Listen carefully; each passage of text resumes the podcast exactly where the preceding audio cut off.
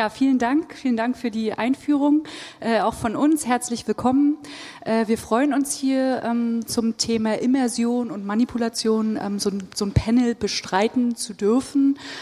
Ähm, VR ist ja mittlerweile in aller Munde, was uns freut. Äh, wir haben gestern ein paar tolle äh, Präsentation zu dem, zu dem Thema auch schon gehört. Äh, da ging es um Businessmodelle. Wir haben ein paar ähm, Beispiele, VR-Experiences schon gesehen, unter anderem, ich glaube, von Lucasfilm war was und äh, Baobab Studios äh, aus den USA. Das war ganz spannend. Und heute Morgen gab es ja auch schon ähm, einige VR-Panels und Sessions hier. Ähm, wir haben uns ähm, gesagt, wir wollen das Thema hier äh, mal aufgreifen aus der journalistischen Perspektive, also mit einem journalistischen Kontext ein ähm, Projekt vorstellen. Und da geht es eben um, um Zeitgeschehen, es geht um Immersion und Manipulation. Und anhand ähm, eines äh, ganz konkreten Projekts wollen wir euch das Thema äh, mal so ein bisschen näher ähm, erörtern. Ähm, da geht es eben um ethische Fragen, weil wir aus dem journalistischen Kontext kommen, äh, aber auch um Umsetzungsfragen. Und da gehen wir in Zeit. Ähm, ganz kurz, wer sind wir eigentlich? Äh, wie schon anfangs gesagt, ich bin Linda von Fragments. Das ist eine Berliner ähm, VR, ein Berliner VR-Unternehmen. Wir ähm, äh, produzieren VR-Projekte in Kollaboration mit Redaktionen. Ähm, neben mir sitzt äh, Frau Jana Wuttke, Wissenschaftsjournalistin äh, vom Deutschlandfunk Kultur, ähm, unter anderem für, ähm, äh, jetzt hatte ich Breitband und Zeitfragen. Genau, das sind die beiden, Zeitfragen und äh, Breitband. Dann daneben Herr Stefan Gensch, auch äh, von Fragments, ein Kollege von mir. Ähm, und nicht zuletzt äh, Florian Konrad von der Hochschule für Technik und Wirtschaft. Ähm, im Bereich, Fachbereich Informatik, Kommunikation und Wirtschaft tätig. Ähm, genau, also bei uns geht es um das Thema Wahrheitsfindung und äh, Geständnisproduktion. Ähm, VR-Journalismus, ich weiß nicht, ob Sie, ob ihr die ähm, Projekte hier kennt. Wahrscheinlich wer hat schon mal das äh, Six by Nine äh, Guardian-Projekt ausprobiert. Da geht es darum, dass der Nutzer in eine Einzelzelle ähm, in einer Einzelzelle ist und ihm quasi immersiv gezeigt wird, ähm, was es bedeutet, für eine lange Zeit in, in so einem kleinen Raum zu sein. Ähm, das heißt also, da kann man durch immersives Storytelling ähm, ganz anders mit, mit einem Raum, mit einer Umgebung arbeiten, was sehr spannend ist. Äh, ein anderes sehr spannendes VR-Journalismusprojekt ist We Wait, oben rechts von BBC, unter anderem produziert von der Zilla Watson. Da geht es um eine syrische Familie, ähm, die aus der Türkei nach Griechenland flüchtet. Ähm, das ist insofern ganz spannend, weil sie sich sehr mit dem Thema Avatare beschäftigt haben und überlegt haben, wie realistisch müssen diese Avatare überhaupt aussehen? Ist das gut, wenn sie realistisch sind oder sollte man vielleicht ähm, ein bisschen Distanz schaffen, indem sie eben nicht so realistisch sind? Also auch sehr spannende Fragen ähm, aus dem VR-Kontext, ähm, über die wir uns ja auch ähm, Gedanken gemacht haben. Ähm, das letzte Beispiel, was wir zeigen wollen oder worauf wir ähm, kurz hinweisen möchten, ist äh, unten links ähm, der Trayvon Martin-Fall, äh, der Mordfall in den USA. Das Projekt wurde produziert von der Nonni de la Peña, die ähm, Godmother of VR, so wird sie genannt. Ähm, und auch da geht es darum, quasi live bei einem Geschehen aus der Vergangenheit mit dabei zu sein und ähm, ja einen Perspektivwechsel vornehmen zu können. Also all diese Themen und die Fragen, die sich die ähm, Teams dort gestellt haben, die gab es zum Teil eben auch bei uns und äh, wir glauben, dass VR-Journalismus ein sehr spannendes Thema ist und dass durch dieses neue Medium ähm, sich einfach auch neue Möglichkeiten erschließen. Ähm, kurz zu unserem Projekt, bevor Jana dann da wirklich reingeht in die Tiefe. Wir haben jetzt hier ein Video, was ich kurz zeigen möchte. Ähm, und das ist das Projekt, äh, was bei. Es ist relativ ernst, das muss ich sagen. Die Vernehmung. Versuchen davon zu überzeugen, dass das. Erzieherische Einwirkung. Uwe Hedrich ist dringend verdächtig. Dringend verdächtig. Effektiver Ansatzpunkt. Effektiver Ansatzpunkt für die Vernehmung. Die Vernehmungstaktik ist auf die optimale Unterstützung der Politik der Partei auszurichten. Zigarette. Zuwendungseffekt zum Untersuchungsführer. Der Untersuchungsführer kann eine goldene Brücke bauen. Eine Brücke bauen. Die politisch-operative Arbeit muss als Arbeit und Kampf gegen Menschen gesehen werden. Kaffee? Das ist eine VR-App, die man sich herunterladen kann ähm, über iPhones oder Android-Telefone. Wer so einen QR-Code-Reader hat, der kann sich das da vorne runterladen. Ich habe da so drei an den Pfeilern drei ähm, Sachen ähm, ausgedruckt und angehangen. Ähm, und vielleicht ganz kurz noch zum Kontext. Das war im Rahmen eines Doppelfeatures äh, in Deutschlandfunk ähm, Kultur. Das heißt also, dieses, ähm, diese VR-App wurde vor allem von Nutzern gesehen, die davor diese, diese Doppelfeature ähm, sich angehört hat. Und damit gebe ich weiter. Ja, also die Verhörräume, hat Lena schon gesagt, ähm, sind ja vor allem Räume, in denen Macht ausgeübt wird. Und diese Macht und die Sprache, diese Sprachkonstellationen, die sich da ergeben, das wollten wir eigentlich auch in VR überführen und übersetzen. Ähm, das, der ganze Rahmen bildete ein Konzept von der Staatssicherheit, das nennt sich ähm, ähm, operationelle Psychologie. Das sind ähm, psychologische Methoden, Zersetzungsmethoden, aber auch Befragungsmethoden in Verhören. Das kann man das kann man nachlesen ähm, in der Stasi-Unterlagenbehörde. Da gibt es ziemlich viele Forschungsarbeiten dazu. Ähm, nennt sich Herstellung der Aussagebereitschaft. Also klingt schon sehr, sehr bürokratisch, sehr förmlich. Und neben diesen ganzen Dokumenten in der Behörde gibt es ähm, zahlreiche Audios. Das ist unwahrscheinlich spannend, was da alles liegt. Ich habe nochmal nachgeguckt, das sind 25.000 Audiodokumente, die da liegen, sind noch nicht alle erschlossen, auch Videos zum Beispiel. Und in diesen Audios ähm, kann man recherchieren. Das gestaltet sich noch etwas schwierig, weil die Audios, die man dort findet, sind nicht mit den Akten verknüpft. Also man kann teilweise ähm, Sachen finden, wo nur drauf steht Halle 1974 oder Erfurt 1963. Also man kann nicht die Geschichten sofort ergründen, die eigentlich in diesem Audioarchiv lagern. Also muss man sich ganz mühsam da durchhören. 50 Stunden habe ich das gemacht mit einem Kollegen und ähm, bin dann auf die Geschichte von Uwe Hedrich gestoßen. Das ist auch der, der kurz hier im Bild war. Uwe Hedrich ist ein hoher Wirtschaftsfunktionär der DDR, also der war wirklich ein Bestandteil des Systems. Er war ein sehr, sehr hoher, ein sehr hohes Tier eigentlich in der DDR.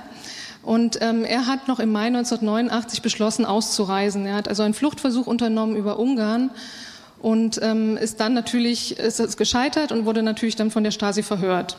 Nun war es schon Ende der 80er Jahre und ähm, dennoch hat die Stasi eigentlich sämtliche Methoden ihres Baukastens, ihres Verhörbaukastens auch an ihm abgespult.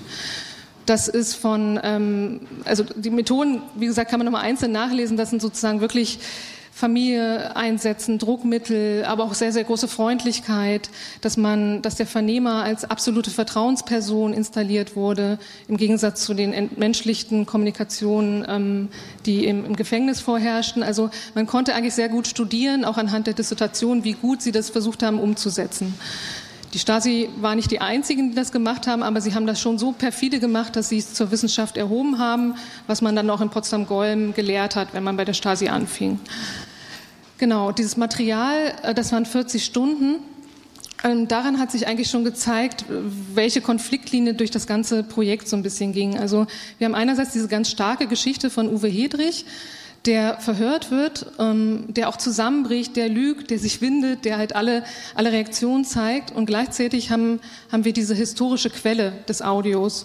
Und das, was uns wichtig war als ähm, Journalisten auch, ist, dass man die historische Quelle muss man auch einordnen. Man kann das nicht nur einfach zeigen, obwohl das Emotionale sehr stark ist. Also nur um so mal ganz einfach zu sagen, man hätte ja auch äh, versuchen können, okay, wir haben dieses Verhör mit, diesem, mit dieser starken Geschichte und mit dem starken Protagonisten. Wir filmen einfach seine, seine Zelle oder sein, das Verhörzimmer in 360 Grad ab, nehmen Schauspieler und inszenieren das nochmal neu. Dann hätte man wahrscheinlich die größte emotionale äh, Wirkung gehabt. Ähm, das, das finde ich ist aber dann kein journalistisches Stück mehr, auch kein Stück in, in VR. Und deshalb äh, war es dann immer wieder die Krux zu überlegen, wann breche ich eigentlich dieses Erlebnis, dieses Eintauchen in die Geschichte und versuche die historische Quellen einzuordnen. Das haben wir versucht mit Audio, also wir haben versucht, den Nutzer zu führen durch den Raum, indem wir zum Beispiel Objekte mit Interaktionen versehen haben. Also es klingelt ein Telefon, da muss man rangehen. Das ist sozusagen Bestandteil der Geschichte auch. Oder ähm, man hat, konnte bestimmte Objekte anwählen mit dem Blick und dann hat man sozusagen eine Kontextinformation bekommen zu dem Verhör und zu der Verhörtechnik. Und dass das so wichtig ist, ähm, zeigt sich vor allem auch daran, es gibt so am Anfang ein Beispiel, da sitzt er ähm, in der ersten Szene im Verhör und man merkt, das ist total kumpelig, total banal, total harmlos, diese Szene. Und man denkt am Anfang, geht mit einer ganz anderen Erwartung daran und denkt, oh, Stasi-Verhör, jetzt kommt weiße Folter, Druck, alles Mögliche. Aber es ist total nett. Es wird ein Kaffee angeboten, es wird eine Zigarette angezündet. Und erst wenn man aber durch den, durch den Kontext erfährt, das war diese erste Stufe, dieses absolute Vertrauen aufbauen, dieses komplette, diese entmenschlichte Umgebung und dieses absolute Installieren des Vernehmers als, als dein Freund, dann ähm, hat man natürlich auch so eine Geschichte und so eine erste Szene im VR-Raum anders eingeordnet. Und, und diese, um, diesen, um diese Spannung ging es eigentlich immer. Und ähm, darf ich gleich mal nachfragen. Ähm, ich könnte mir vorstellen, dass äh, sich das einige auch fragen. Warum haben wir uns eigentlich dazu entschlossen, das in VR zu machen? Also ich meine, du hast ja jetzt auch schon häufiger gesagt, wir haben uns das Audio genommen aus, den, aus mhm. dem Archiv. Äh, warum haben wir denn eigentlich gesagt, ja komm, dann lass uns da eine visuelle Ebene mit reinbauen? Also ich, ich finde sozusagen, da gibt es ja verschiedene Ansätze. Manche sagen, dass gerade in dieser Rolle des Nutzers als Protokollant, also eigentlich jemand, der nicht so viel Interaktion hat, kann man schon äh, die Atmosphäre und die Stimmung dieser Machtkonstellation ziemlich gut spüren. Ich würde jetzt nicht sofort von Empathie sprechen, aber es gibt einige Studien, die sagen, gerade wenn ich nicht die ganze Zeit was drücken und ähm, agieren muss, kann ich diese Spannung, die entsteht, wenn jemand in so einem Zimmer sitzt, relativ gut transportieren. Und ich finde auch, ein, ein Raum transportiert solche psychologischen Konzepte natürlich immer. Das kann, das kann ich nicht linear machen. Also da merke ich schon, dass, dass ein Raum dafür da war, um überhaupt diese Konstellation dieser zwei Charaktere zu zeichnen. Das funktioniert, funktioniert ja nicht wie in so einem Blockbuster. Man muss das ja ganz langsam entfalten. Man muss zuhören und auch das Verhältnis zwischen Vernehmer und Verhörten ändert sich. Also man merkt richtig diese Methoden auch in den, in den Haltungen. Und das spüre ich, wenn ich daneben sitze. Also bei mir, ich spüre das im Bauch. Ich spüre, wenn jemand, ähm, wenn jemand unter Druck gesetzt wird und sich windet, dann ist das ganz schwer zu ertragen. Und klar, würde jetzt wahrscheinlich jemand fragen, warum soll ich mir überhaupt die VR angucken, wenn es so etwas Schreckliches zu sehen gibt oder zu, zu erfahren gibt. Aber ich glaube schon, dass es sehr viel darüber aussagt, wie bürokratische Situationen funktionieren, wie Machtsituationen funktionieren. Die haben wir nicht nur bei der Staatssicherheit, die haben wir auch bei aktuellen Verhören, die haben wir auch bei selbst einer Polizeibefragung. Also das ist, glaube ich, das, was jedem im Raum ganz anders bewusst wird, als ähm, wenn ich das im linearen Feature zeige.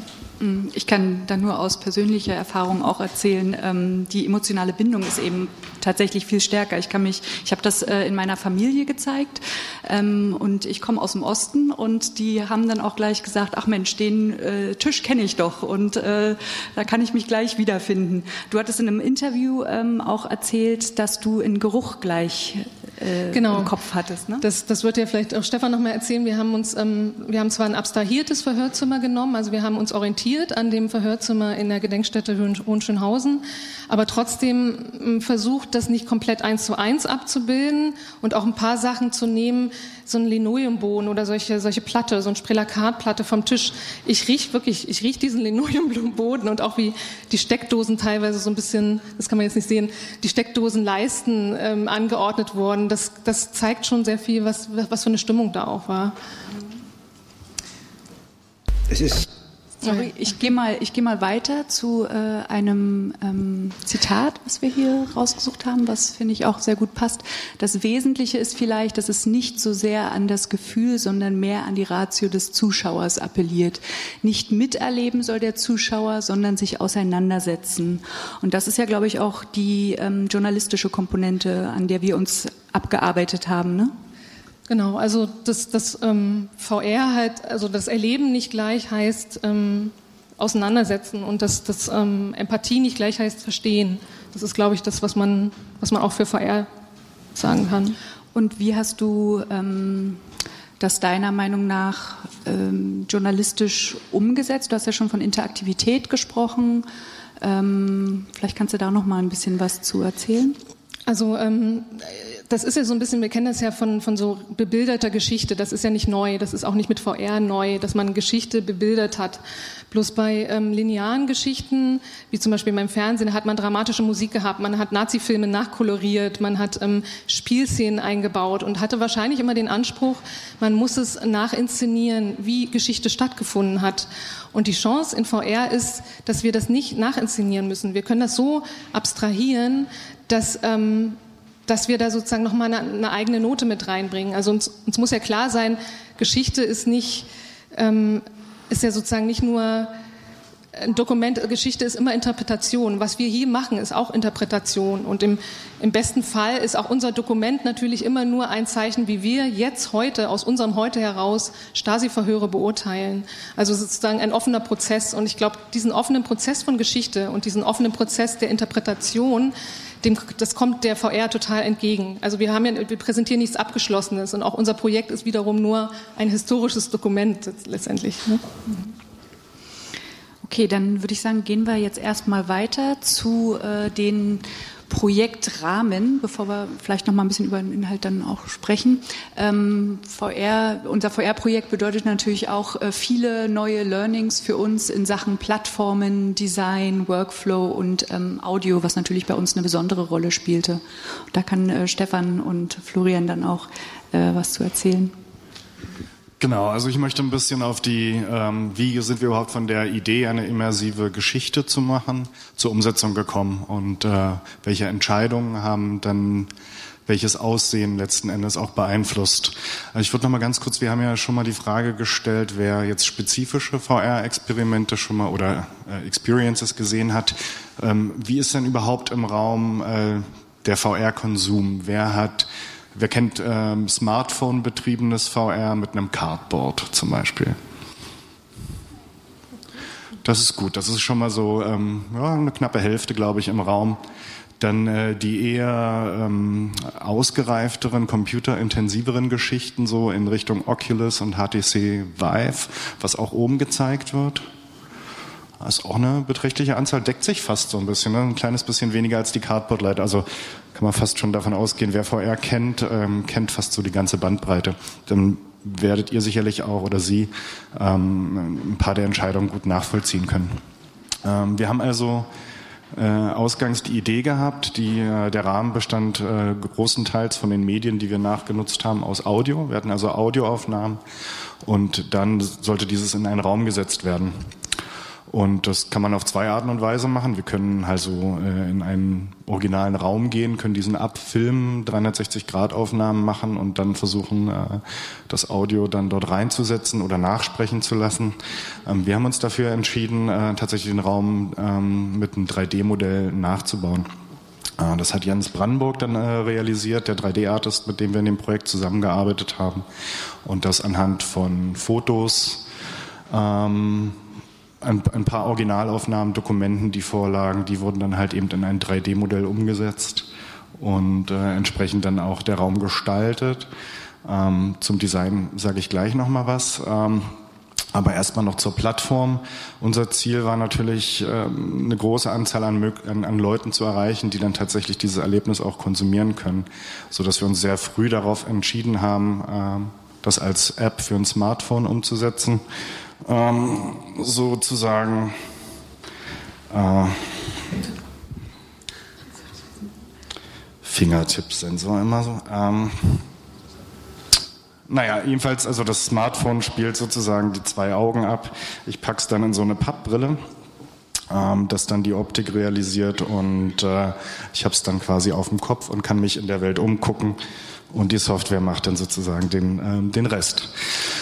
Ähm, genau, also das war erstmal Zielplattform. Das ähm, hat dann gewisse Konsequenzen, ähm, dass ich in der Darstellung nicht äh, so bombastisch sein kann wie bei manch anderen äh, VR-Sachen, wo dann sehr große Welten gebaut werden können, mit wahnsinnig vielen äh, cineastischen Effekten auch gearbeitet werden kann.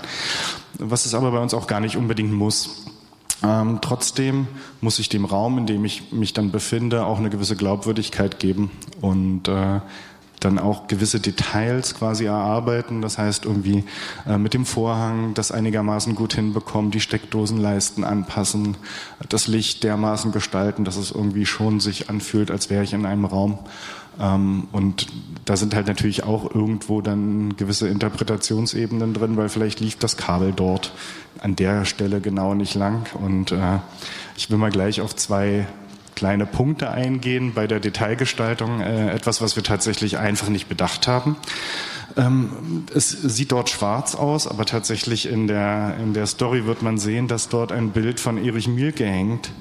Ähm, das war mehr oder weniger so ein, ein, ein Einfall äh, da so ein Bild reinzuhängen. Ach klar, Stasi, nehmen wir den Mielke, packen den dort ran. Der hing da aber gar nicht. Und äh, die Tür, die wir dort sehen von innen, die hat eine Türklinke. Die Verhörräume hatten von innen keine Türklinke, weil sie nicht von innen zu öffnen waren. Ähm, das sind so schöne kleine Sachen, die man im Nachhinein mitlernt. Und darauf hatten uns dann auch äh, Nutzer aufmerksam gemacht. Ne? Also das dann eben auch diese Auseinandersetzung mit diesen Details, das war interessant. Genau, also das sind so die, die ähm, schönen Sachen, die dann auch dann wieder zurückkommen. Ja, ähm, genau das 3D-Design hatte ich schon angesprochen. Meine Aufgabe in dem Projekt war, ähm, die, ähm, ja, das mehr oder weniger das Zusammensetzen und äh, den Ablauf und äh, dass es halt eben dann auf einem Smartphone als Programm installiert werden kann, zu realisieren. Wir haben da für Unity genutzt, das ist eine 3D-Game Engine, die für viele derartige Projekte eingesetzt wird. Ähm, Unreal ist halt auch noch eine weitere Engine, die ähm, im VR-Bereich häufig Anwendung findet oder halt eben selbstgeschriebene Geschichten. Ähm, und genau, kurz irgendwie Design habe ich schon ein bisschen was gesagt zum Workflow. Ähm, es ist so, dass wir ein grundlegendes Skript hatten in Textform. Das hat Jana mehr oder weniger so szenisch aufbereitet, was ähm, sagt, okay, zu dem und dem Zeitpunkt ähm, der, der Zuschauer, das wird man sehen, befindet sich sozusagen in der Rolle des Protokollanten genau an der Stelle. Und von dem ausgehend entwickelt man dann, okay, in dem ersten Akt ähm, betreten sozusagen die beiden Protagonisten die Bühne, unterhalten sich über dieses und jenes. Und äh, genau, unsere Aufgabe war dann letzten Endes zu verskripten und umzusetzen, die Audiodateien in die entsprechende Reihenfolge zu äh, bringen und auch die interaktiven äh, Möglichkeiten zu verknüpfen. Kannst du noch mal ganz kurz beim Workflow sagen, wie groß das Team war ähm, und äh, ein bisschen was zu dem Projektrahmen? Also wie lange hat es gedauert und Genau, also Jens habe ich ja schon angesprochen, der 3D-Artist, der sozusagen die Modelle und Texturen und alles mitgeliefert hat. Ähm, und ansonsten sind wir eigentlich hier die, die konkret an der App gearbeitet haben, hier auch auf der Bühne. Also Audio, 3D, Design, journalistische Arbeit und Audio, genau. Der Archivar von der Stasi-Unterlagenbehörde hat mich zur Weihnachtsfeier eingeladen. Also ich glaube, ich habe ziemlich viel oder ziemlich lange Zeit dort verbracht, auch in der Recherche. Das darf man nicht unterschätzen, dass diese Recherche überhaupt, um auf, die, auf diese Geschichte zu kommen, weil es lagern so viele Geschichten darunter und die Audios, die sind ja teilweise nicht immer Verhöre. Das sind manchmal fünf Stunden konspirative Raumüberwachung, wo man nicht so viel anfangen kann. Da raschelt dann mal was in zwei Stunden. Und wenn das halt noch nicht erschlossen ist, dann hört man sich der sehr lange durch und hört auch sehr bewegende Geschichten und auch Geschichten, wo man sich dann zum Schluss entscheidet dagegen. Also man, man merkt, das ist, das ist natürlich eine total, da, da bricht eine Frau zusammen oder kriegt einen Nervenzusammenbruch und das, das bringt uns nicht weiter, um zu erklären, wie Verhörmethoden funktionieren. Da hat man dann drei, drei Stunden Weinen und ähm, das geht einem sehr nah und man ist auch manchmal da rausgegangen und konnte nicht den nächsten Tag schon wieder hingehen, aber das waren schon fünf bis sechs Monate allein schon Recherche. Genau, ein ganz wichtiger Punkt neben den optischen Sachen, die eingebunden werden mussten, war halt eben noch die Akustik. Ja, die Sache mit dem Ton. Also wie gesagt, Ausgangsbasis von allem waren die alten Tonbänder, die äh, Aufzeichnungen von Stasi-Verhören und deswegen hat Audio in dieser App auch eine ganz besondere Rolle gespielt. Und deshalb ein kurzer Ausflug mal dahin, warum und wie und was wir damit gemacht haben. Es ist ja so, dass in Virtual Reality oder Mixed Reality Anwendungen in den allermeisten Fällen das erklärte Ziel ein möglichst hoher Grad von Immersion ist. Das heißt, der Nutzer soll den Raum, der sich da um ihn auftut, möglichst überzeugend wahrnehmen. Das soll für alle Sinne so plausibel wie irgendwie möglich sein. Und dazu gehört neben dem Visuellen, was eben gut sein muss, ähm, auch in überraschend großem Maße der Ton. Das nimmt man nicht immer sofort so wahr, merkt aber vielleicht den Unterschied, wenn es eben also wenn der Ton explizit mitbedacht ist oder wenn er nicht mitbedacht ist. Wenn in einem virtuellen Raum also schräg rechts vor mir in zehn Meter Entfernung ein Avatar steht und was sagt oder was weiß ich, das Laserschwert schwingt und ich höre dieses Geräusch, lokalisiere das zwischen meinen Ohren im Kopf, dann ist das, ja, kann man machen. Ähm, das Gehirn kriegt das zusammen, dass beides zueinander gehört. Wenn dann aber das Geräusch sich tatsächlich so anhört, also wenn es genau von dieser Stelle, genau aus dieser Entfernung und Richtung kommt, dann gibt es der Immersion nochmal also einen ziemlichen Schub. Und das macht tatsächlich einen Unterschied und ähm, ist eben aus dem Grund auch bei allen äh, VR-Anbietern ähm, inzwischen mit, was die sehr doll bedenken. Also es gibt ähm, in den SDKs jeweils, in den Entwicklersets, explizit Sektionen, die sich nur mit dem Thema Audio beschäftigen und äh, wir haben uns eben auch damit beschäftigt. Die Frage ist ja, wenn man 3D-Audio in so eine Anwendung bringen will, wie macht man das? Ähm, was man damit zuerst oft assoziiert, sind viele Lautsprecher, die sich irgendwie im Raum verteilen und einem einen, einen räumlichen Eindruck geben, wie man das aus dem Kino kennt oder vielleicht äh, also von der heimischen Surround-Anlage oder so. Ähm, tatsächlich ist genau das ja das, was man typischerweise, wenn man so eine VR-Brille aufhat, eben nicht hat. Da sind keine vielen Lautsprecher, sondern man hat einen, Lautspre einen, äh, einen Kopfhörer auf oder Ohrhörer drin, ähm, bestenfalls, und dann ist es das. Das muss reichen. Und das Gute ist, es reicht auch tatsächlich zum 3D-Hören.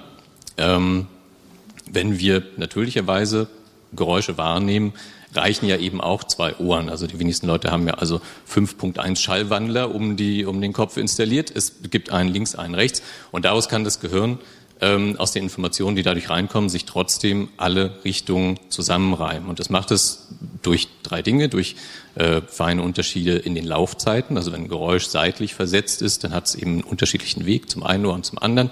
Es gibt kleine Unterschiede im Pegel und es gibt Unterschiede in der Frequenzfarbe, im Frequenzgang. Wenn ein Geräusch von vorne kommt, hört sich das ein bisschen anders an als von hinten. Das liegt an den Ohrmuscheln, die ja asymmetrisch geformt sind und die das machen. Und ähm, wenn man jetzt also diesen Effekt simuliert, dann reichen eben zwei Kanäle, ein ganz normaler Kopfhörer, um einen Raumklang zu simulieren und äh, die Geräusche in so einer virtuellen Anwendung ähm, viel näher an das, was man da auch sieht, heranzubringen und damit das Ganze immersiver zu machen. Das wiederum kann man jetzt also auf unterschiedliche Arten machen. Es gibt den, den Oldschool zu Fußweg des Kunstkopfes, der Kunstkopfmikrofonie. Ähm, Kunstkopf ist genau das, was der Name verspricht, ein Kopf aus Kunststoff und der hat ähm, anstelle der Gehörgänge kleine Mikrofonkapseln und äh, mit denen kann man also zwei Kanäle Ton aufzeichnen, kann diesen Kopf dann an den Ort eines Schallereignisses bringen, kann den durch die Gegend tragen, kann den was erleben lassen, was dann im Nachhinein der Nutzer, der mit Kopfhörern da sitzt und das sich wiedergeben lässt, genauso wiedererlebt und denselben Raumeindruck hat, der da also um diesen Kopf im Original mal vorhanden war. Das funktioniert total gut. Hat aber den Haken, dass ich bei der Wiedergabe natürlich ähm, überhaupt nicht interagieren kann. Ich bin an das gebunden, was bei der Aufnahme passiert ist. Das ist dann so. Ich kann den Kopf nicht drehen. Ich kann natürlich drehen, aber das macht nichts. Es passiert nichts. Und das möchte ich in so einer VR-Anwendung anders haben. Und deswegen muss ich den Effekt ähm, künstlich erzeugen. Und dafür gibt es eine äh, abgefahrene Technik, die nennt sich HRTF, Head Related Transfer Functions. Das ist ähm, eine, also ein Algorithmus, der ähm, in Verbindung mit äh, Musterdaten von Schallimpulsantworten. Also mir am Ende programmiertechnisch sowas wie eine kleine Kiste bietet, wo ich auf der einen Seite einen Mono-Sound ähm, plus Richtungsinformationen reingebe und auf der anderen Seite kommen zwei Kanäle raus, zwei Kanäle Ton, die dem Hörer vorgaukeln, dass ein Geräusch tatsächlich in einem bestimmten Abstand und in einer bestimmten Richtung stattfindet, durch eben kleine Verschiebungen in Pegel, in ähm, Laufzeit und im Frequenzgang.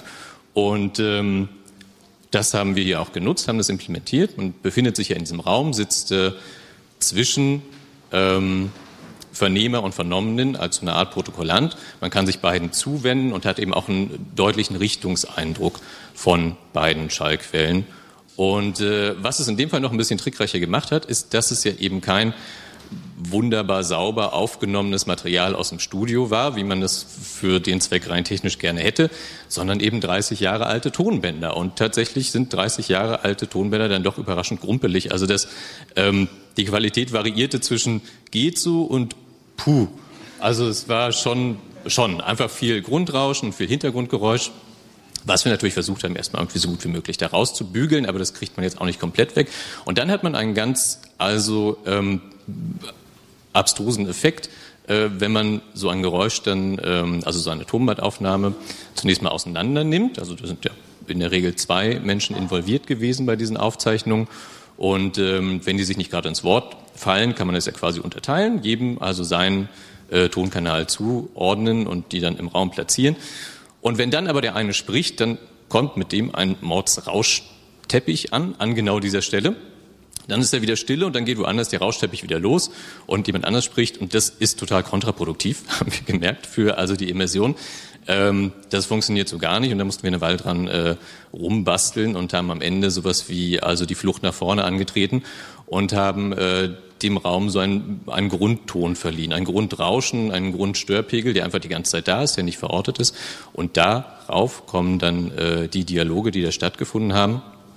Und äh, dadurch nimmt man deren Störgeräusche nicht mehr so wahr und kann tatsächlich, äh, also hat den Effekt, dass man die beiden Menschen im Raum lokalisieren kann, ganz gut und sich äh, damit vielleicht einfach nochmal besser und immersiver auf das, was da inhaltlich passiert, konzentrieren kann. Und ähm, du hast ja jetzt schon viel Erfahrung gesammelt äh, beim Thema Spatial Audio. Ich glaube, vor zwei Jahren, ich will jetzt nichts Falsches sagen, ähm, drei Jahren ähm, hattet ihr auch schon gemeinsam das Projekt äh, Blowback. Ähm, was hat sich seitdem technisch verändert und wo geht da die Reise hin? Ähm, was können wir erwarten? Also man sagt ja immer, Audio ist das Thema für VR, aber ich glaube, so detailliert hatte ich das ähm, selten ähm, jetzt mitbekommen. Was können wir da erwarten? Ich glaube, es kann nur besser werden. Also es ist äh, einfach ein, ein Thema, was tatsächlich immer mehr eine Rolle spielt. Was wir ähm, damals gemacht haben, war also an der ähm, Hochschule für Technik und Wirtschaft und äh, Deutschland Radio Kultur. Wir haben äh, ein ähm, Audio-Game gemacht für Smartphones und Tablets, was so ein bisschen war wie ein Point-and-Click-Adventure für die Ohren. Also es gibt Räume, in denen man sich orientieren kann, in denen man durch die Gegend läuft, in denen man mit Dingen und Menschen interagieren kann. Und all das findet aber rein akustisch statt. Also der Nutzer ist darauf angewiesen, mit Kopfhörern da zu sitzen und sich nur dem Gehör nach zu orientieren. Es hat ein ganz minimales Interface auf dem Gerät, mit dem ich das steuere. Ich kann daraus aber keine Rückschlüsse darauf ziehen, wo ich mich jetzt befinde oder wo ich hin muss. Ähm, ich muss das hören. Und da haben wir eben genau diese HRTF-Technik eingesetzt, haben das damals noch also einigermaßen ähm, von Hand gestrickt. Und äh, was da seitdem passiert ist, ist vor allem eben, dass äh, es, es ginge heute sehr viel einfacher, weil all die also Google Cardboard und Daydream SDKs, die SDKs von Oculus ähm, oder auch die äh, Entwicklersets zu der Microsoft HoloLens haben das inzwischen integriert, dass man sehr einfach und sehr komfortabel ähm, Klänge im Raum platzieren kann mit HRTF-Technik. Man kann zum Teil ähm, einen Hall dazufügen, der dann eben den Raum in seiner Form und seinem, seinem Charakter beschreibt. Das ist ja ein ganz anderes Raumgefühl, ob man jetzt also in einer äh, holzgetiefelten Minikammer sitzt oder also in der Kathedrale oder sowas wie hier irgendwo dazwischen. Und äh, das kann man damit abbilden, kann man ähm, in solchen Anwendungen relativ einfach mit integrieren. Und es macht eben tatsächlich einen Unterschied in der Wahrnehmung, wenn das, was ich sehe und das, was ich höre, zueinander passt. Eben auch bei, äh, bei Mixed Reality Anwendungen wie der HoloLens, wenn da vor mir also etwas auf dem Tisch steht, was ähm, also einen Sound rechtfertigt oder einen macht und ich höre diesen Sound auch genau da, ist das immersiver. Es funktioniert. Es ist einfach eine, eine also intensivere Wahrnehmung.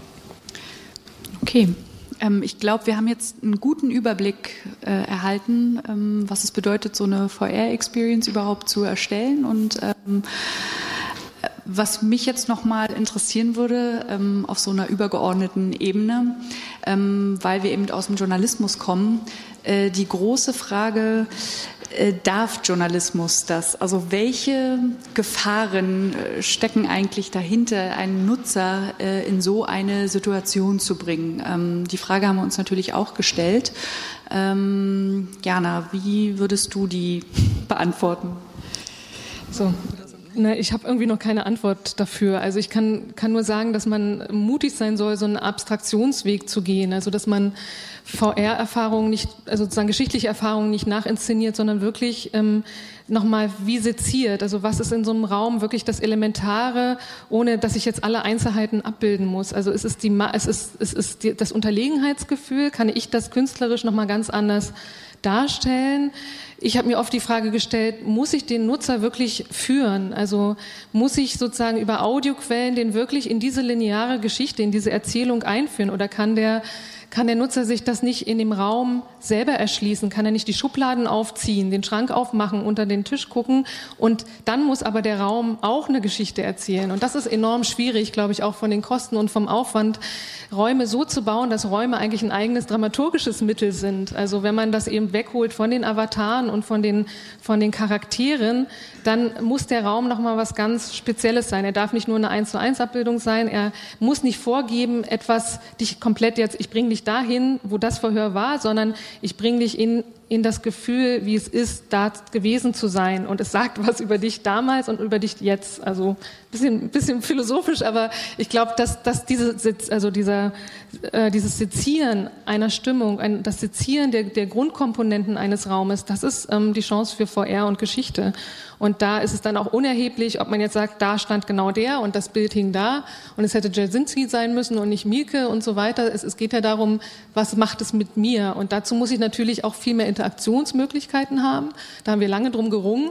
Inwieweit ähm, ist die Narration, also die Geschichte zum Beispiel von dem Uwe Hedrich, dass man das alles verfolgen kann und seine Familie und wie er reagiert. Das ist natürlich eine schöne Geschichte, wo man sagen kann, okay, die hätte ich auch als Feature erzählen können. Und die Interaktion, ähm, da haben wir lange überlegt, inwieweit bricht es auch so eine Geschichte? Also wie weit werde ich immer wieder rausgeworfen aus dieser schön erzählten Geschichte, wo ich mich sozusagen da schon eingerichtet habe. Und ähm, da wird mir eine Kontextinfo gegeben, die aber schon wichtig war, weil sie mir wie eine Brille aufgibt und mit dieser Brille sehe ich diesen Menschen auch nochmal anders. Und deshalb muss man immer abwägen, wie viel Interaktion braucht man wirklich für so eine Geschichte.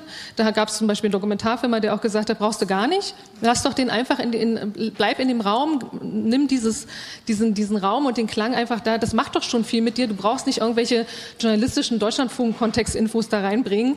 Wollte ich auch nicht, aber ich wollte, dass man versteht, ähm, was, was machten diese Verhörmethoden so perfide und wie wurden die angewandt?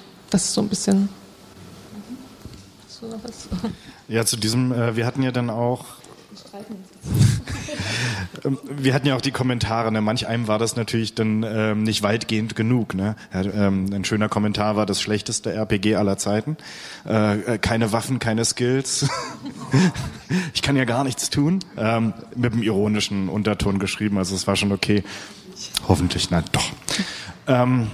Aber wir hatten ja tatsächlich die Frage, wie binden wir überhaupt die interaktiven Elemente ein, wie zeigen wir sie, ähm, wie groß ist tatsächlich dann ähm, der, der, der Grad der Aufmerksamkeit, also wie doll schreit das interaktive Element, dass es da ist. Ähm, wir haben es mehr oder weniger dann sehr subtil gemacht durch so einen kleinen orangenen Schein, was man aber zumindest in dem Einführungsmenü einmal lernt und dann hoffentlich weiß. Und dann gibt's halt eben Sachen, die sind optional. Wenn halt eine bestimmte Zeit verstrichen ist, ist die Story dann auch weitergegangen und man hat sich dann nicht den äh, blauen Faden sozusagen rausgesucht, den ähm, das, das Verlassen des immersiven Kontextes und das Erarbeiten ähm, der Kontextinformation und äh, bestimmte Sachen gab es aber, wie das Telefon, was dann aufleuchtet und klingelt und so lange klingelt, bis man dann tatsächlich rangeht. Und rangehen äh, in dem Sinne, wir haben uns ja für die kleinste Plattform entschieden, die sozusagen auch nicht in der Lage ist, dann den, den, die Kopfposition im Raum zu verorten. Ähm, sprich also eine blickbasierte Steuerung. Ich gucke dann das Telefon direkt an und ein kleiner Timer äh, poppt dann auf und dann ist die Aktion ausgelöst und das Klingeln hat ein Ende und die Geschichte geht weiter. Aber was man auch gelernt hat, dass mit, mit Audio kann man wirklich auch die Geschichte vorantreiben. Also man sozusagen, wenn irgendwas passiert, wenn was klingelt, wenn was, ähm, ähm, was in irgendein Geräusch passiert, dann blickt man natürlich auch dahin und deshalb kann man eine Interaktion provozieren. Und man darf nicht unterschätzen, dass Audio, und das sehe ich in VR noch nicht so stark, dass Audio wirklich so eine starke Kraft hat, für den Nutzer durch den Raum zu führen und auch ganz subtil und nicht sozusagen hier mit einem roten Pfeil und guck mal dahin. Das ist, glaube ich, Audio ist noch ein bisschen unterschätzt, auch in der Nutzerführung in VR-Räumen, neben der Immersion, die Florian schon vorgestellt hat. ähm, uns würde das jetzt wahnsinnig interessieren, wie so die ersten Reaktionen darauf sind. Vielleicht hat ja jemand von Ihnen, von euch auch die App schon mal heruntergeladen und ausprobiert. Ähm, aber ansonsten, vielleicht gibt es irgendwelche Fragen oder Anmerkungen. Feedback. Ähm, ja, eine Frage. Ähm, was das Projekt ähm, für, eine, für eine Laufzeit hatte, jetzt die, die Erstellung von, von der App und was ungefähr der, der Kostenrahmen ist jetzt ohne die Recherchearbeit, die Sie ja schon sagten, von einem halben Jahr ähm, recht hoch angesetzt ist. Aber die, die reine Produktion. Die Produktion der, des Raumes an sich ist ungefähr so ein, ein, ein Wochenaufwand, sage ich mal netto. Ähm, die Verknüpfung der ganzen Geschichten ähm, es, ja, es geht dann so vielleicht so in den, in den Nettobereich von zwei, drei Wochen, je nachdem, wie man experimentieren muss, was die Laufzeit dann extrem erhöht, sind Sachen, die dann nicht funktionieren. Ähm, wir haben zum Beispiel sehr, sehr lange überlegt über die Darstellung der ähm, Avatare. Man sieht die jetzt so in so einem stilhaften, leicht ausgegrauten, mit Fernsehstörsignal, Holo-Stil, was nicht ganz das Optimum ist, was wir tatsächlich erreichen wollten. Da hat uns aber dann tatsächlich auch ähm, die Plattform gewisse Schranken gesetzt, ähm, wo dann im Endeffekt viel Überlegung und Arbeit äh, tatsächlich dann nicht mehr in der App gelandet ist. Ähm, und ansonsten gibt es tatsächlich ähm, zwischen Recherche und Planung und Umsetzung einen, einen, sehr, sehr wichtigen Job, den man häufig bei, wenn man so eine Produktion angeht, nicht, nicht sieht. Dass es tatsächlich einen sehr, sehr expliziten Szenenbildner geben muss, der ähm, idealerweise weder aus der Narrative äh, oder weder aus der Recherche kommt, äh, noch aus der technischen Umsetzung, sondern wirklich sehr, sehr eigenen Blick liefert auf ähm, die Bühne, die letzten Endes ja bespielt werden muss. Ähm, und so dass dann ähm, zum Teil dann einfach auch aufgrund von, von, von Budget und Zeit äh, Entscheidungen doch eher dann einseitig getroffen werden, beziehungsweise mit der Erfahrung oder dem Blick ähm, jetzt in dem Fall zum Beispiel des Umsetzenden, ähm, der dann halt einfach ähm, sagt, okay, ich kenne diese technische Lösung, die bringe ich jetzt auch so um, weil wir sie nicht irgendwie mal klarer definiert haben in einem bestimmten Bereich oder so.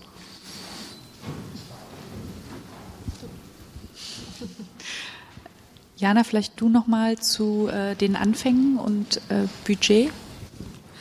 Oh, Budget, das Nee, also ähm, zu, den, zu den Anfängen, das ist eigentlich ein Projekt, ich habe mich als ähm, für eine Masterclass, eine Wissenschaftsmasterclass beworben. Da gab es eine kleine Anschubfinanzierung von Robert Bosch und ähm, Deutschlandradio hat es dazugegeben, aber es war wirklich im, in einem Bereich, äh, wo man nur von Prototypfinanzierung reden kann. Also das ist vielleicht auch der Unterschied, was mir danach nochmal kam, dass wenn das zum Beispiel wie bei äh, wie Notes on Blindness und diese ganzen großen Sachen, die ans Fernsehen gekoppelt sind, die haben natürlich eine ganz andere, ähm, eine ganz andere Möglichkeit, das an Produktionskosten dran zu hängen.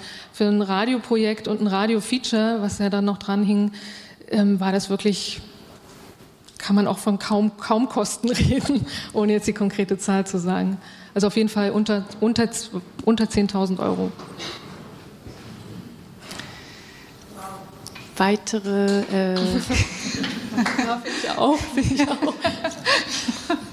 weitere Fragen oder Anmerkungen? Oder positives oder negatives Feedback? Ja. Vielen Dank erstmal für die tolle ähm, reflektierte Vorstellung des Projekts. Ähm, ich habe eine ganz basale Frage zur Recherche, die jetzt gar nichts mit VR zu tun hat, sondern sich auch auf eine analoge Form äh, beziehen könnte. Vielleicht habe ich die Info auch verpasst am Anfang, aber ist es tatsächlich möglich, als Journalistin ins Archiv zu gehen und diese ganzen Audios von den Verhören, auch von den Observationen, wie Sie erzählt haben, ähm, ja, die zu hören?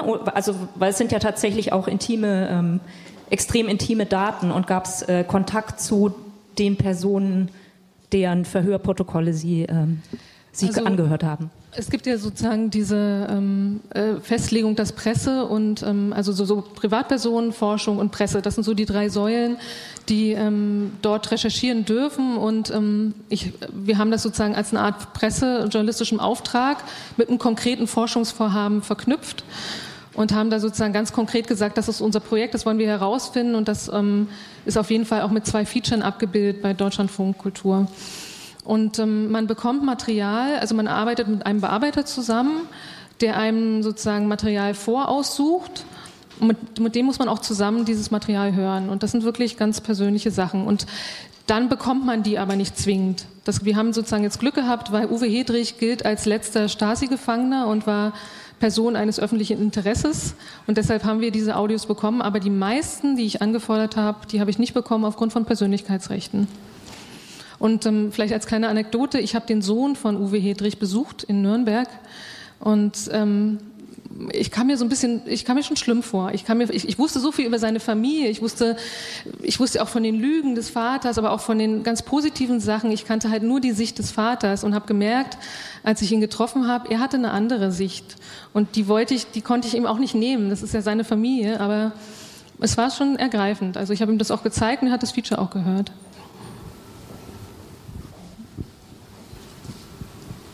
Gibt es weitere Fragen?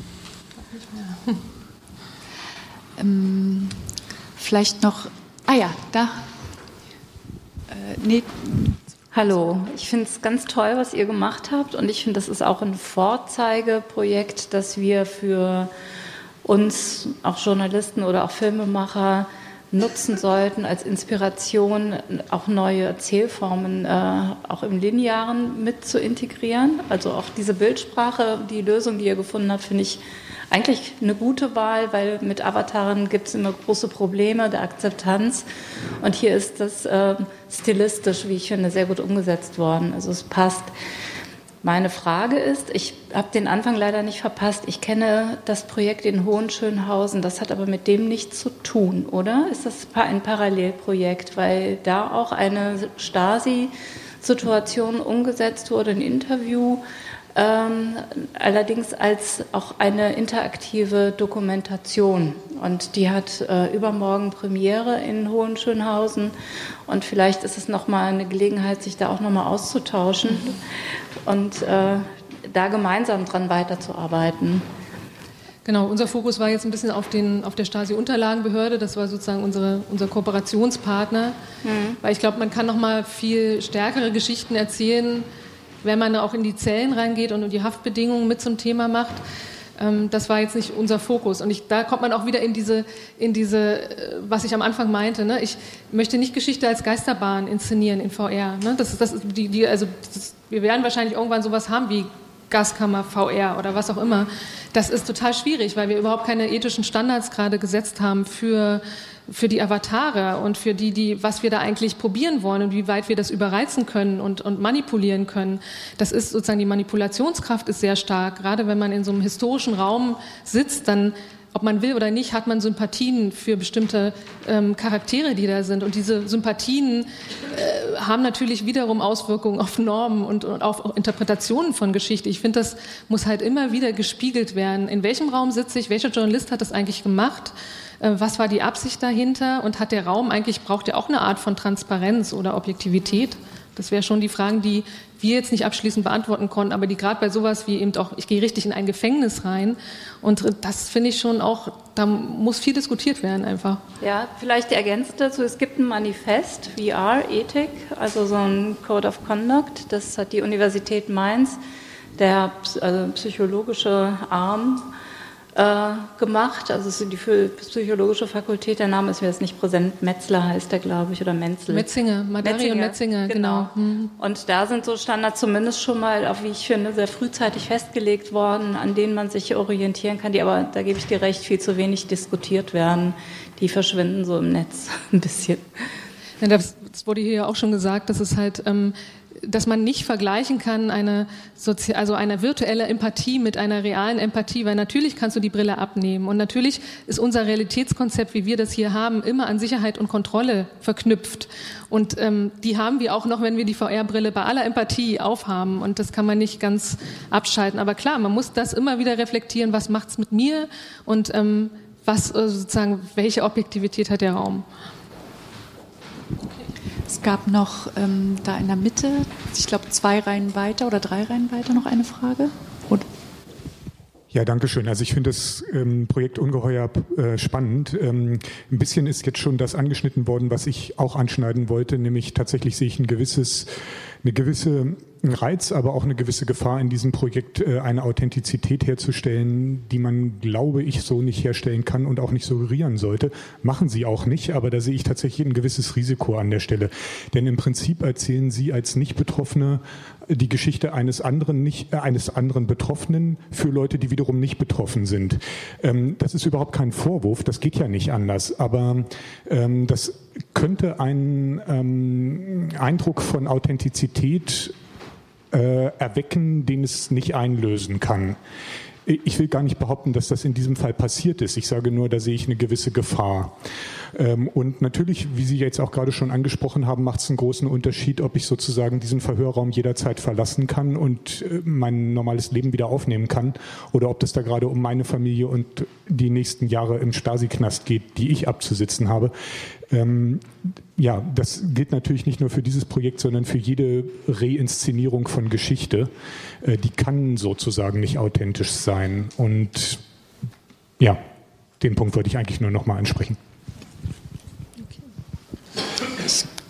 Ja. Gut. Ähm, vielleicht so ein bisschen ein Ausblick noch zu der Frage, wie man ähm, möglicherweise tatsächlich zu einer subjektiven Authentizität kommen kann, die wir auch diskutiert hatten, ist, ähm, dass ein, ein mögliches Anschlussfeature könnte sein, dass man jetzt unabhängig vom Stasi-Kontext ähm, tatsächlich selber in ein VR-Erlebnis geschmissen wird und mit verschiedenen Sachen konfrontiert wird. Ähm, Aussagen, die man selber trifft oder so, oder es ähm, gibt einfach Informationen über einen, die gesammelt ist so oder man, man sagt einfach, ähm, vor zwei Wochen, da hast du doch den und den Typen da am Bahnhof getroffen, so einfach mal zum, zum Beispiel und so, nee, eigentlich nicht, da war ich ja gar nicht da und dann aber trotzdem wird eine Story so aufgebaut, individuell, aber trotzdem so allgemeingültig, dass sie sein kann und man kommt selber dann tatsächlich an diesen Punkt, dass die Erinnerung manipuliert wird, dann, äh, aber das ist irgendwie so auch so ein Mammutteil, äh, dem wir uns jetzt da erstmal dann nicht widmen könnten, aber es sind so eine Geschichten, an die wir auch gedacht haben, so. Die Situation könnte man dann koppeln mit einer Facebook-API ne, und dann genau die Fragen stellen, die sich auf ein Profil beziehen. Und dann wird es irgendwann noch brenzlig ne? oder auch erst interessant. Das Szenario ist ja im zweiten Feature. Wir wollten eigentlich ursprünglich mal zwei Räume machen. Und das zweite Feature heißt sozusagen ähm, polizeiliche Ver Vernehmungsmethoden und äh, falsche Geständnisse, die ja auch heute noch stattfinden. Und da war dann ursprünglich so, dass man an verschiedenen Befragungsmethoden auch an sich merkt, wie schnell es ist, dass man durch positives Feedback, durch positive Erfahrungen letztendlich ähm, beeinflusst werden kann. Und das ist ja dann auch nochmal so ein Aus wieder ist eine Auseinandersetzung mit dem eigenen Erinnern. Also dass auch Zeitzeugen wahrscheinlich auch falsche Erinnerungen haben, wäre dann eben so ein Ergebnis von VR. Ich glaube, wir haben noch eine Minute Zeit. Vielleicht kann jeder von euch noch mal so ein Key Learning aus dem Projekt mitgeben. So, was ist das, was euch vielleicht überrascht hat, was ihr nicht erwartet hattet ähm, und oh. weitergeben möchtet? Florian, vielleicht kann Soll ich anfangen? ja. Äh, ich glaube, also ganz wesentlicher Kern dessen, was ich daraus mitgenommen habe, ist, dass es geht. Also es ist irgendwie, ich bin da nicht ohne Zweifel rangegangen, sowohl was die Technik angeht, als auch inhaltlich. Also auf der einen Seite die Frage, wie kann ich eben so äh, altes Original, Archivmaterial mit allem, wie es eben daherkommt, wie kann ich das überhaupt in so einer VR-App umsetzen? Macht das Sinn? Muss ich das eigentlich machen? Ähm, auch was kann ich damit machen, um eben trotzdem noch sowas wie Authentizität zu erhalten oder eben nicht? Wo ist die Grenze dessen, was ich damit anstellen kann, um es dann noch als dokumentarisch zu verkaufen? Ähm, und wie gehe ich damit um? Und ähm, ja, also brauche ich, ähm, brauche ich Avatare in einem virtuellen Raum? Ähm, wie gehe ich damit um, das Material überhaupt zusammen zu dampfen zu dem, was es ist und äh, kommt dabei am Ende was raus, was also irgendeinen Mehrwert hat gegenüber einem, einer klassischen Hördokumentation oder äh, dem, was es eben ganz ursprünglich mal war. Und da, also äh, habe ich, glaube ich, auch für mich viel draus gelernt an der Stelle und äh, die Erkenntnis mitgenommen, dass es eben also möglich ist, das zu machen und dass es auch ähm, in ganz verschiedene Richtungen und auf verschiedene Arten noch, glaube ich, spannend ausgebaut werden kann. Ein Takeaway für mich ist so, auch nach dem durch das Bauen äh, tausendsten Mal hören der verschiedenen Passagen und Miterleben ähm, macht es immer noch was mit mir.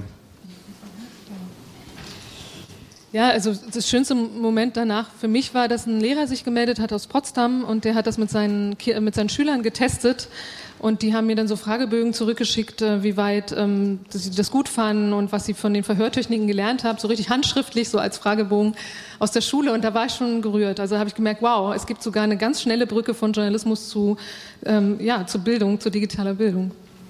So mein, mein Erfolgserlebnis daraus. Okay, äh, dann vielen Dank an euch fürs Teilen und äh, auch vielen Dank äh, für die Fragen und für die Anmerkungen. Und äh, ja, das war's.